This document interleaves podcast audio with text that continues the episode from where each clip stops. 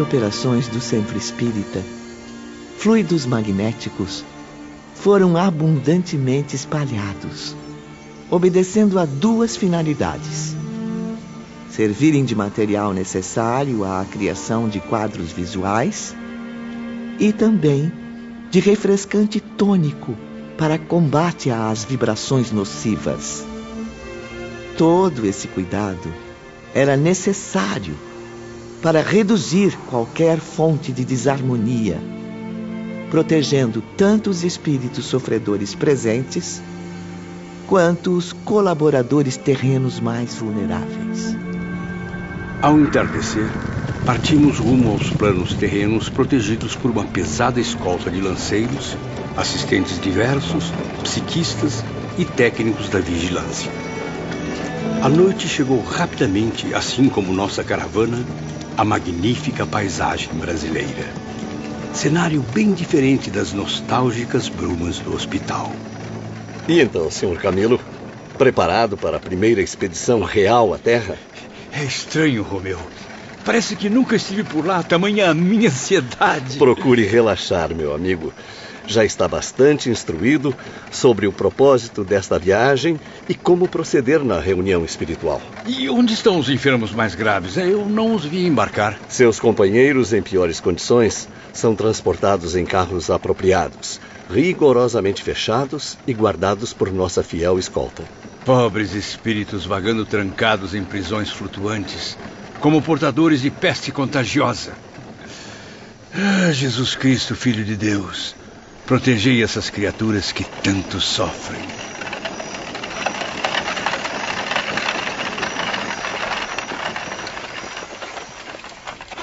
Creio que chegamos ao nosso destino. É impressionante, Romeu. Eu posso ver tudo melhor. Jamais na Terra contemplei uma casa com luzes tão magníficas. O céu parece envolvê-la com os esplendores do alto, num abraço de vibrações transparentes como vidro. E sua visão está boa o bastante para ler o que está escrito ali? Ah, mas é o nosso emblema. A cruz radiosa dos servos de Maria com as suas iniciais em azul cintilante. Meu Deus, que visão maravilhosa!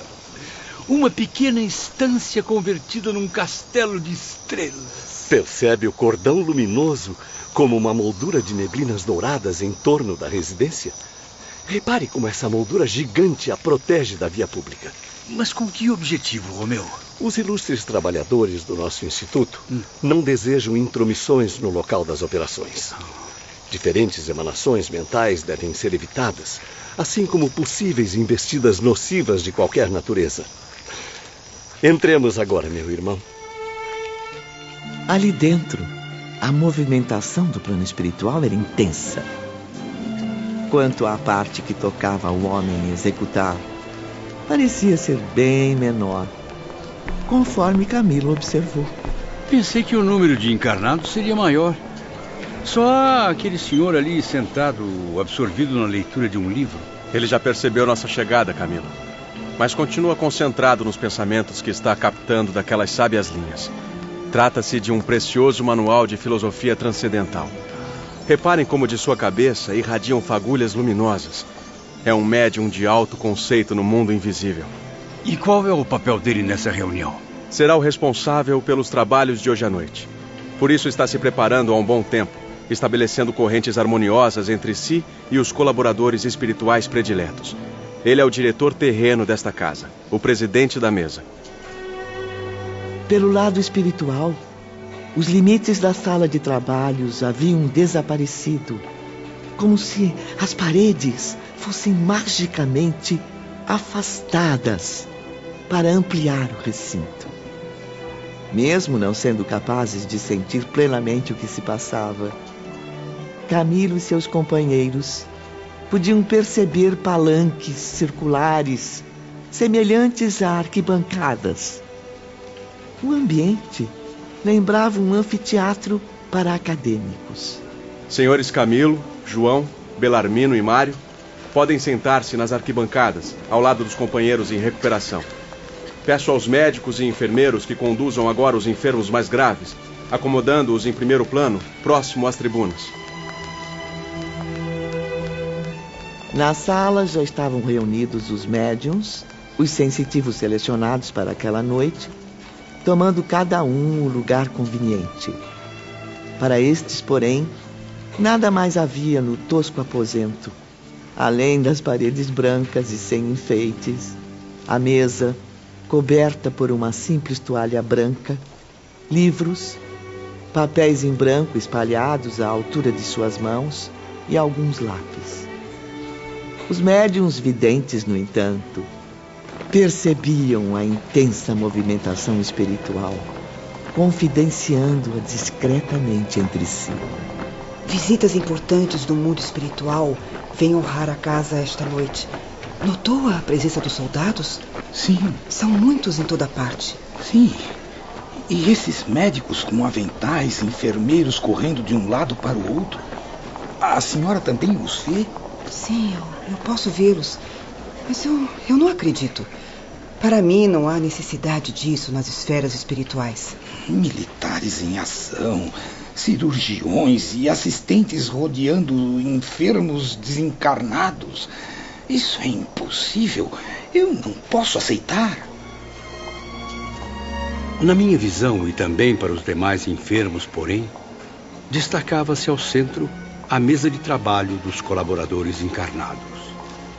Em torno dela, o presidente e a comitiva de médiums, formando o que chamavam de corrente de atração. Repararam, cavalheiros, como a mesa central, que era de extrema simplicidade ao entrarmos, agora parece radiante, coberta de luz resplandecente? Quando nos reunimos em torno do nome de Jesus Cristo, qualquer mesa, por mais tosca que seja, eleva-se ao nível de altar venerável, meus irmãos. Será nela que se realizará daqui a pouco a comunhão da fraternidade entre homens e espíritos sob a proteção do Cordeiro de Deus. E a segunda mesa, Alceste? Quem são as entidades iluminadas que a compõem? Eu não consigo identificar suas feições. Noto apenas que são transparentes, formosas, emitindo reflexos vivos. Que belas figuras, meu Deus. É. A segunda mesa é composta por espíritos guias, senhor Camilo. Hum. São os protetores dos médiums, assistentes e familiares das pessoas presentes. Entidades que, talvez desde milênios, dedicam-se a esse objetivo. E quanto à mesa maior? Reconheço ali algumas figuras nobres do Instituto, além do diretor da casa que vimos ao entrar. Bom, nela estão presentes os especialistas subordinados à seção de relações externas, sob a chefia do nosso amigo Ramiro de Guzmán. À cabeceira da mesa está o diretor do centro, no lugar de honra, o qual requer do seu ocupante elevadas disposições para o bem. É o mesmo senhor humilde que lia o manual hindu ao chegarmos? É. Incrível! Sua face agora é banhada por uma bela cascata de luz. Para os métodos hindus que serão utilizados, o diretor da casa será a chave do círculo. O elo que propiciará um desempenho elevado. Como ia dizendo, ao lado do presidente está o diretor espiritual, além do chefe de nossa expedição, Ramiro, que todos conhecem. Um pouco atrás está o instrutor Romeu, e à sua direita, naquela cadeira vazia. Alceste, junte-se a nós. A sessão vai começar. Com licença, senhores. Os trabalhos estavam prestes a começar. Alceste sentou-se ao lado de Romeu e, junto a todos, preparou-se para absorver as vibrações do diretor da casa. Em seguida, os participantes deveriam associar os pensamentos do diretor aos sagrados elementos de que dispunham e misturá-los às ondas magnéticas dos médiums. Depois, as vibrações seriam elaboradas e transformadas em cenas, recebendo vida e ação, materializando-se. O objetivo era fazer com que os assistentes desencarnados compreendessem tudo com maior facilidade. Após cada colaborador fazer a chamada formal de seus subordinados. Senhor presidente, todos os integrantes espirituais selecionados do Instituto Maria de Nazaré encontram-se presentes. É, muito bem, senhor Ramiro. E os subordinados ao nosso diretor espiritual? Todos estão aqui. respondendo ao compromisso sagrado. Infelizmente, nobres amigos, quanto aos auxiliares terrestres, nem todos compareceram. A chamada que lhes foi feita do plano espiritual indica três ausências. Mesmo assim, as nobres almas que aqui se encontram já são mais que suficientes para iluminar nossa reunião espiritual de hoje. Em nome de Deus Pai e sob a proteção do Mestre de Nazaré, convoco seus corações, meus irmãos, ao fervoroso recolhimento. Iniciemos agora os nossos trabalhos. Quanto mais o diretor da casa orava, mais incidiam sobre a mesa clarões de um tom azulado. Camilo chegou a imaginar serem as próprias bênçãos generosas de Maria. No entanto, nem Camilo, nem os demais enfermos possuíam a sensibilidade necessária para contemplar tudo com exatidão e isso os deixava em triste desvantagem. Elevando então os pensamentos ao irmão Teócrito, que acompanhava a reunião nas esferas do Instituto, Camilo solicitou telepaticamente: Querido irmão, bondoso mestre, se me escuta nesse momento, tenho um pedido a fazer.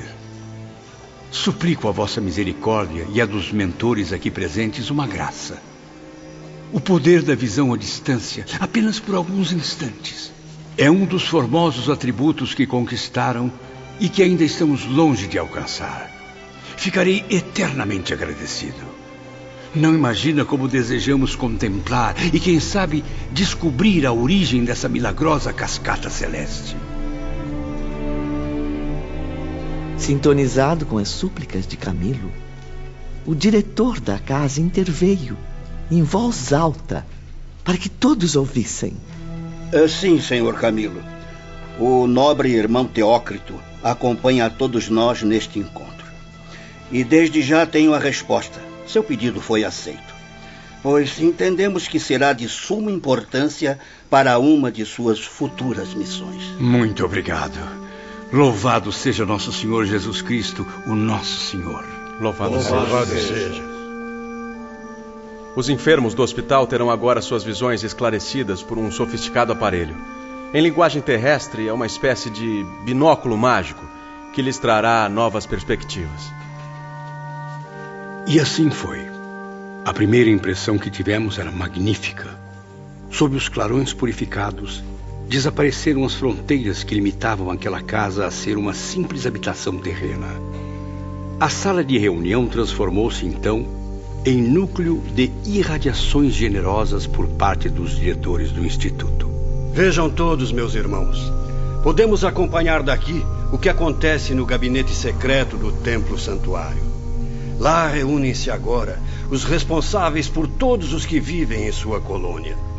Sim, percebemos que aqueles severos mestres, portanto, estavam presentes à reunião na qual nos encontrávamos. Afinal, os víamos estavam como nós, reunidos em torno de uma mesa pura e sublime. Estão em torno da mesa da comunhão com o mais alto. O altar venerável que testemunha suas elevadas manifestações de idealistas. Suas investigações profundas de cientistas cristãos em torno da criação divina e dos graves problemas humanos. Suas fervorosas vibrações de amor e respeito ao Pai Onipotente e ao próximo.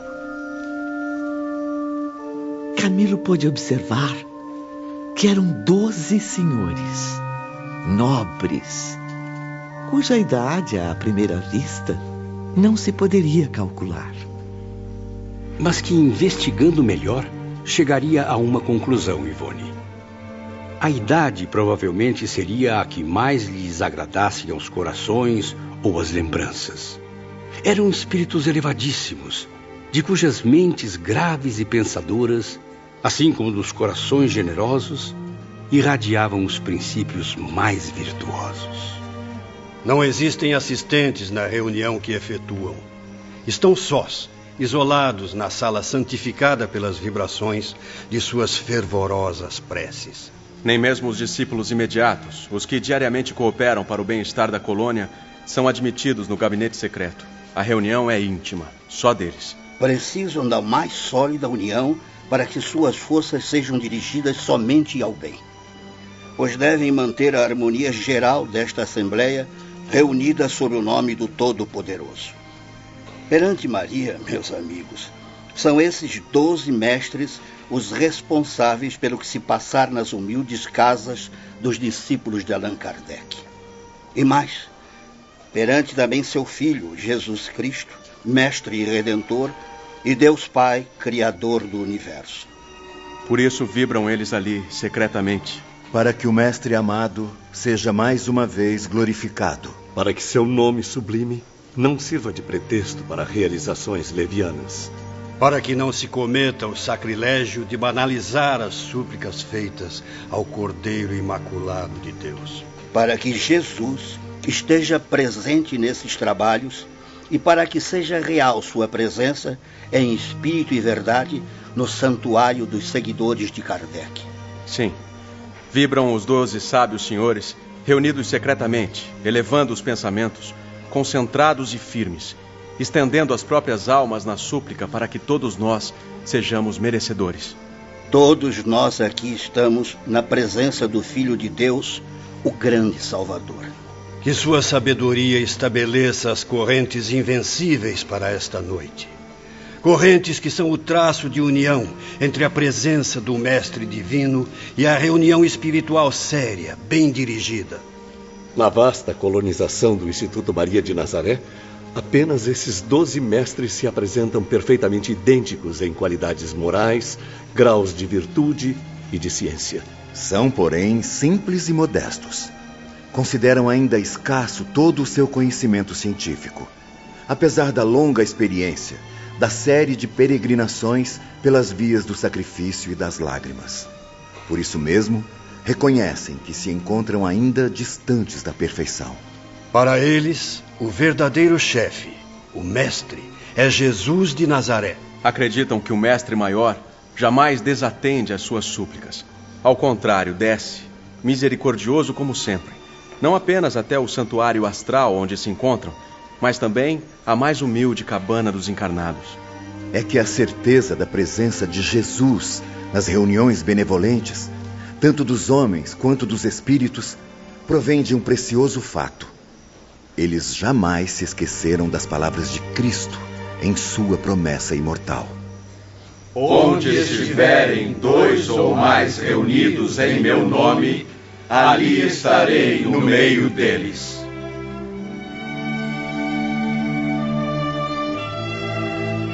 Após alguns minutos de profunda concentração e prece, o diretor da casa levantou-se, observando a todos com os olhos do espírito. Meus amigos, há muitos aprendizes hoje por aqui. Por isso devo esclarecer aos que ainda não sabem, nas verdadeiras reuniões da iniciação espiritual cristã, o tema escolhido será o Evangelho do Cristo, a ser sempre estudado e comentado. Como vem, o ensino é fornecido por Jesus, nosso eterno presidente de honra. O presidente terreno iniciou então a leitura do Evangelho, explicando cada detalhe a todos nós.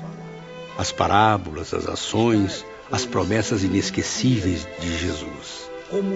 Mais uma vez, nossos corações foram tocados pelo mais puro sentimento de redenção. Naquele instante, pensei comigo: Deus Pai, jamais ouvi discursos iguais aos que presenciei esta noite. Agradeço novamente a bondade do irmão Teócrito em conceder-me a graça de estar aqui. Não agradeça a mim, Camilo. Agradeça ao Todo-Poderoso e a seu Filho, nosso Salvador. Você tem todo o direito de estar aqui ou em qualquer lugar para a prática do bem. Ouvi a voz e senti a suave presença do irmão Teócrito em minhas visões internas. E enquanto o diretor terreno prosseguia na exposição do Evangelho, passei a manter contato telepático com o bondoso diretor do Instituto. Repare bem, Camilo. Abra bem os olhos e aguce os sentidos para as criaturas terrenas presentes a esse encontro. É apenas o iluminado presidente lendo e comentando o assunto escolhido no momento de inspiração radiosa. Porém, para os espíritos que se aglomeram no recinto, sobretudo os mais sofridos e infelizes, invisíveis a quase todos os participantes encarnados, há muito, muito mais que isso. É verdade, irmão Teócrito. Para nós são imagens, figuras, vultos, sequências que se agitam a cada frase do orador. É uma aula fora do comum, ministrada como uma medicação celeste a fim de aliviar nossas desgraças. É a palavra, meu amigo. Vibração do pensamento, repercutindo em ondas sonoras, onde se retratam as imagens mentais de quem a pronuncia. Posso ver as imagens relativas às palavras do Evangelho, mas é difícil entender como isso acontece. As palavras que contempla agora estão se formando através de substâncias magnéticas em conjunto com os fluidos dos encarnados presentes. Isso faz com que elas sejam rapidamente acionadas e concretizadas, graças à sintonia entre as forças mentais das esferas superiores e as dos demais cooperadores terrenos. Mas para que isso ocorra, é de extremo valor o trabalho dos técnicos da vigilância. São eles que coordenam a captação das ondas onde as imagens mentais se retratam, além das sequências em que elas surgem. Se não estivesse aqui vivo, pois sou imortal, presenciando tudo isso, diria a mim mesmo que estava sonhando, que era pura imaginação. É incrível, irmão Teócrito, como a palavra, a simples palavra formada na mente, corporifica-se, torna-se realidade criando a cena viva do que é lido e exposto. Incrível, mas real, meu irmão. Se acredita na palavra de Deus, verá que o universo e o ser humano foram e continuam sendo criados à sua imagem e semelhança. Nas arquibancadas, cercados pelos guardiães, como prisioneiros do pecado que realmente eram, Camilo e seus companheiros do mundo espiritual tiveram surpresa ainda maior. Passaram a assistir às inesquecíveis cenas da vida de Jesus. Impressionante, Ivone.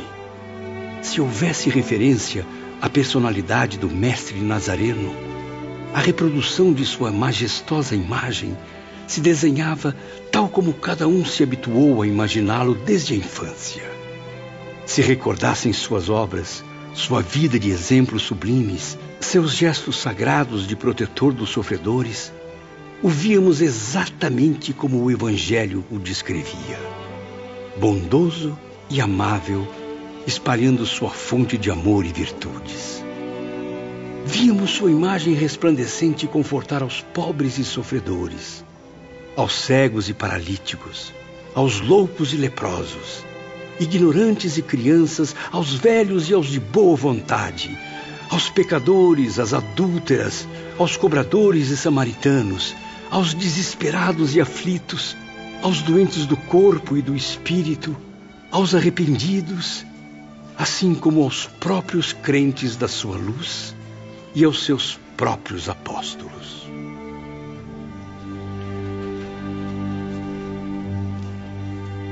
Ao mesmo tempo, o diretor da casa, ainda vislumbrando com os olhos espirituais as cenas que se elevavam de sua leitura, sentia as vibrações harmoniosas comoverem sua alma.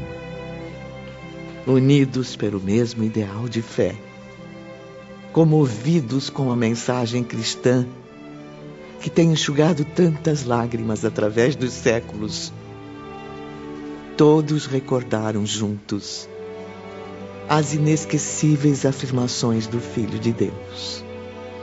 O Novo Testamento e o Evangelho, segundo o Espiritismo de Allan Kardec, foram celebrados em voz alta. Disse Jesus: Vinde a mim, todos vós que estáis cansados e oprimidos, e eu vos darei o lenitivo.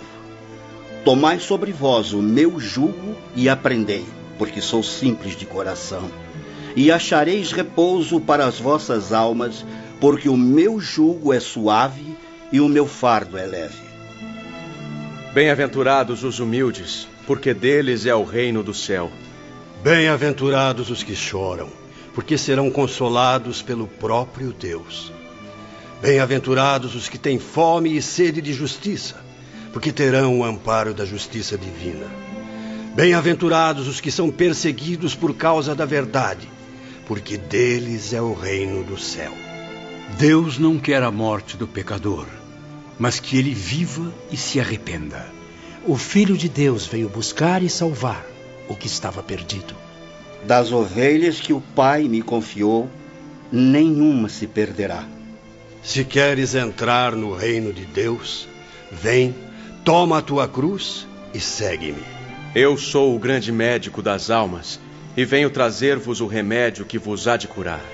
Os fracos, os sofredores e os enfermos são os meus filhos prediletos. Venho salvá-los. Vinde, pois, a mim, vós que sofreis e vos achais oprimidos, e sereis aliviados e confortados. Venho instruir e confortar os pobres deserdados. Venho dizer-lhes que elevem a sua resignação ao nível de suas provas. Que chorem, porquanto a dor foi sagrada no jardim das oliveiras. Mas que esperem, pois que também a eles os anjos consoladores lhes virão enxugar as lágrimas. Vossas almas não estão esquecidas. Eu, o divino jardineiro, as cultivo no silêncio dos vossos pensamentos. Deus conforta os humildes e dá força aos aflitos que lhe pedem ajuda. Seu poder cobre a terra e por toda parte, junto de cada lágrima colocou ele um bálsamo que conforta. Nada fica perdido no reino do nosso Pai. E os vossos suores e misérias formam o tesouro que vos tornará ricos nas esferas superiores, onde a luz substitui as trevas e onde o mais desnudo dentre todos vós será talvez o mais resplandecente.